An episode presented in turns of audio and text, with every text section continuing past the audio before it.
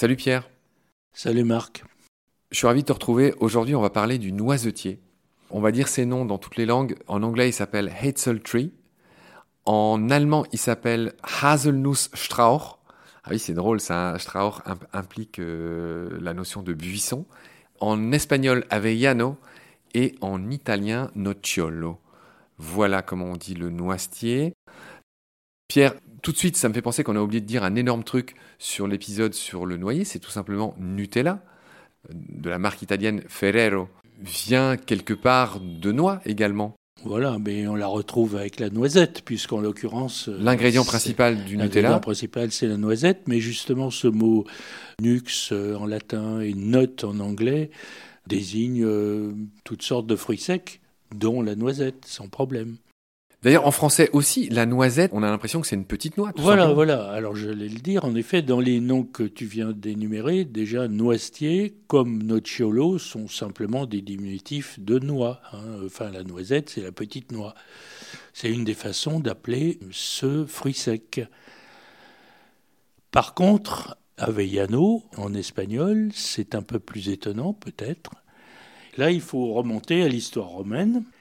Il faut aller dans la région de Naples, au pied du Vésuve, et y trouver une ville de la Campanie qui s'appelait Abella. Et Abella, aujourd'hui Avella, eh bien, ça fait penser d'ailleurs à Avalon en France, et ça fait penser à Apple, la pomme. C'est en effet des noms de lieux qui sont liés à la culture du pommier. C'est des régions qui étaient réputées pour euh, leur production de pommes. Mais alors, pourquoi les noisettes? Ben, C'est un hasard pur. C'était des, zones de culture fruitière importantes. Alors, il y avait des pommes, mais il y avait aussi des noisettes. Et il se trouve que les noisettes de cette région-là étaient réputées. Et donc, c'est devenu en latin Abellana, qui est un nom de la noisette, Avellana en espagnol, et même en italien.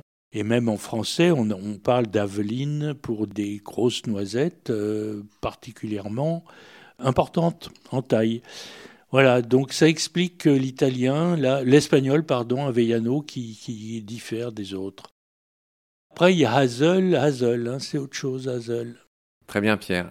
Alors, une fois de plus, l'allemand est extraordinaire puisque cet arbre ne s'appelle pas Baum, mais Strauch, qui veut dire arbuste, arbrisseau. Oui. Car le noisetier européen, ils sont encore une fois très descriptifs, les Allemands. Il dépasse pas 5 mètres de haut et c'est vrai qu'il est, il est touffu en forme de buisson. Il ressemble moins à un arbre qu'un qu arbuste. C'est clair et net. Mais alors, d'où vient le Hazelnut anglais? Alors, on va y venir, mais je veux juste un mot. Voilà, dans ces livres, euh, nous essayons de nous fixer des règles. Et donc, qu'est-ce qu'un arbre? On avait dit un arbre, c'est ce qui fait plus de 8 mètres de haut à l'état adulte. Sinon, après, on a des buissons, des arbustes, etc. Eh bien, en fait, le noisetier européen ne mériterait pas de s'appeler un arbre dans cette définition. Et on a considéré qu'il fallait quand même garder ce mot noisetier. On se sauve ainsi, c'est qu'il y a d'autres noisetiers. Il y a par exemple le noisetier de Byzance, il y en a pas mal de plantés à Paris, qui lui dépasse très largement 8 mètres. Donc noisetier, c'est bien un nom d'arbre. Alors maintenant, revenons-en à Hetzel. Alors Hazel, c'est une racine indo-européenne qui se dirait Kozel, alors avec le K qui correspond au H. Bon, pour aller très très vite, hein, un chien en allemand c'est Hound, c'est Hund, et puis en latin c'est Canis, on voit le K et le H. Hein. Et bien là on l'a aussi, la racine K est Hazel. Du coup, cette racine K donne Kozelos, peut-être sous l'influence d'ailleurs du noyer carua qu'on a vu plus tôt, et en fin de compte, on trouve Corylus et même Corylus. Et on a le nom latin du noisetier qui est Corylus. C'est le nom de genre qu'a retenu Linné. Et le noisetier d'Europe, le noisetier commun, finalement, c'est Corylus avellana. On retrouve ce Corylus qui est lié à ce hazel et avellana avec toute l'histoire d'Avellon dont je viens de parler. Ah oui, et donc, donc ce Corylus, ce Coselos, etc., ça désignait une noisetier à l'origine. Voilà, c'est un nom indo-européen. Comme il semble qu'en indo-européen, on l'appelait comme ça. Et puis alors, c'est pas fini parce que ce Corylus donne aussi coudrier, qui anciennement était le couldrier. Et nous voilà avec ce mot coudrier, qui est un mot ancestral qui désignait aussi le noisetier, mais qui est plus associé à de la magie et auquel on va peut-être arriver maintenant.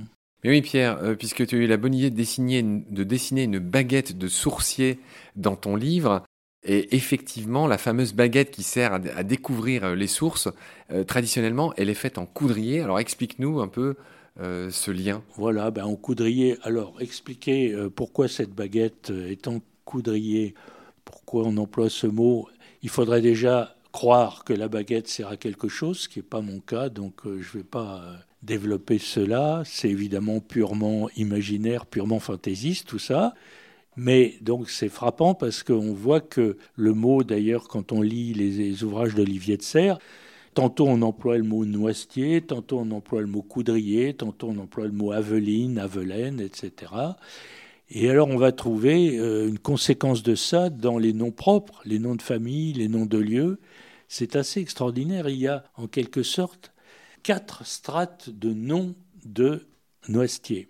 Alors, on vient d'en voir trois. Le, plus récent, c'est noisetier, voilà, petite noix. Avant, en remontant dans le temps, c'est coudrier. On a vu Coudrier, qui est proche de Hazelnut, etc. Il y a des villes qui s'appellent Coudray, il y en a beaucoup. Encore avant, on a l'Avelanier. Et Avelaine, il y a une ville comme Lavelanet en Ariège qui est ce nom-là. Mais il y a encore un nom avant, qui est typique du sud-ouest et qui est un nom pré-celtique qui est Vessa, v 2 s qui désignait aussi le noisetier. Et donc on a des noms de famille qui correspondent. Hein. On a des gens qui s'appellent Vess, Vessière, c'est ce qu'on vient de dire. Voilà, euh, Avelaine, euh, Coudray. Euh, et très très peu de gens qui s'appellent Noisetier, très peu, ou Noisette, parce que c'est beaucoup trop récent pour avoir créé des noms. C'est bien entendu. Qu'est-ce que tu peux nous dire sur le ballet de Tchaïkovski, le célébrissime ballet qu'on appelle Casse-Noisette? Oh, Casse-Noisette, non, ce que j'ai trouvé amusant, c'est qu'on est une des rares langues, je pense, à, distinguer, enfin à parler de casse-noisette. La plupart des. Quelle est la différence entre un casse-noisette et un casse-noix, d'après toi? C'est drôle parce que nous, dans notre famille, on avait une, sorte d'outil où il y avait une espèce d'échancrure plus grosse pour les noix et plus petite pour la noisette, et donc ça servait aux deux. Ben, bien sûr, moi aussi, et souvent on a ça, ben, bien sûr. Mais en général, quand on achète ça quelque part, on achète un casse-noix. Je ne pense pas qu'on achète un casse-noisette. Dans les autres langues. Euh, Nutcracker. C'est Nutcracker, hein, le ballet. Il n'y a qu'en français qu'on dit casse-noisette. Oui, et qu'en français, je trouve. Enfin, casse-noisette, c'est vraiment le nom musical, quoi. C'est pour le ballet de Tchaïkovski. En dehors du ballet de Tchaïkovski, je pense qu'on ne dit pas un casse-noisette, quoi. On dit un casse-noix. Sur ces considérations artistiques et de danse, et je pense à Nureyev et je pense à Tchaïkovski, comme tu as dit, c'est drôle. Tout un programme, j'ai envie de dire, tout un livret. Bah Pierre, merci pour tes lumières concernant le noisetier. Je te retrouve très vite pour la suite. D'ici là, prends soin de toi. Salut. Salut Marc.